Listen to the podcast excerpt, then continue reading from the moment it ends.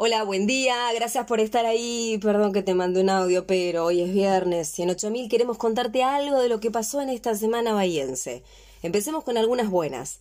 El director de ordenamiento urbano, Martín Moyano, aseguró que tuvimos una de las navidades más tranquilas de los últimos cinco años. Esperemos que se repita esta noche para despedir a 2021.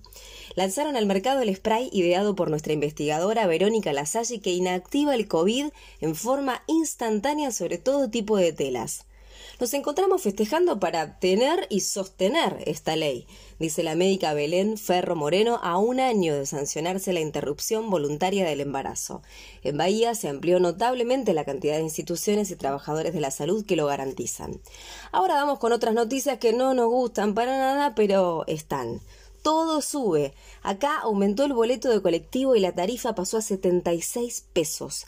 El dólar blue trepó a 216 pesos. La inflación anual superó el 49% y a partir de mañana rigen nuevas escalas del monotributo con una actualización del 26%.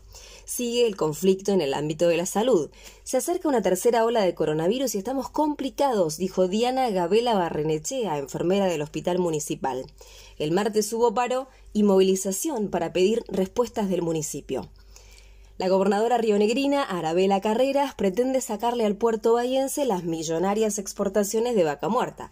Dice que el yacimiento pertenece a su provincia y a Neuquén, y entonces los hidrocarburos deberían salir por San Antonio Este. La legislatura bonaerense aprobó que los intendentes puedan presentarse a una re-reelección en 2023.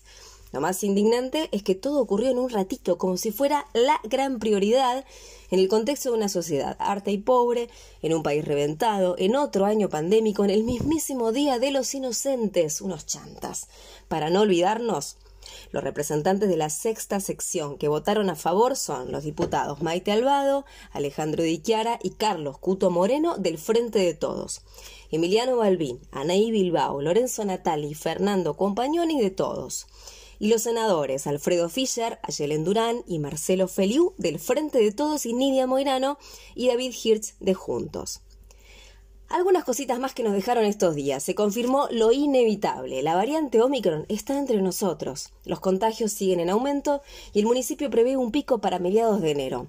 El subsecretario de Atención Integral de la Salud, Ezequiel Juglar, recordó que el indicador más importante es el de la ocupación de camas de terapia intensiva. Y eso nos da bien por ahora.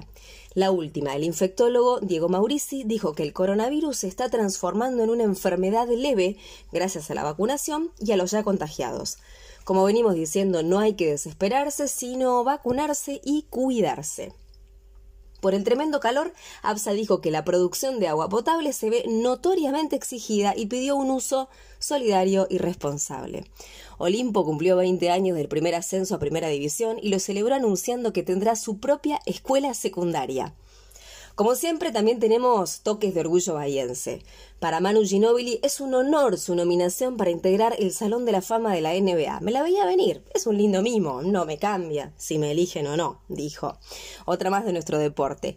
Lautaro Martínez se ubicó trigésimo entre los 100 mejores futbolistas de 2021, según el diario inglés The Guardian.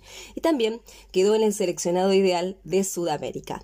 Ya casi pisamos el fin de, según Meteo Bahía del CONICET, va a seguir muy caluroso. Mañana arranca 2022 con 34 grados de máxima y para el domingo anuncian 35. Esto es todo por hoy. Te recordamos que hoy no se cobra estacionamiento en el micro y macro centro. Que tengas un feliz año nuevo y cuidémonos. Si tomás alcohol, no manejes. Ya sabes, nos ubicás en la página 8000.ar, en las redes como arroba 8000 Bahía y en el email orgullobahiense.gmail.com. Soy Agustina Arias y me despido. Gracias por estar ahí. Hasta el viernes que viene y perdón que te mandé un audio, pero...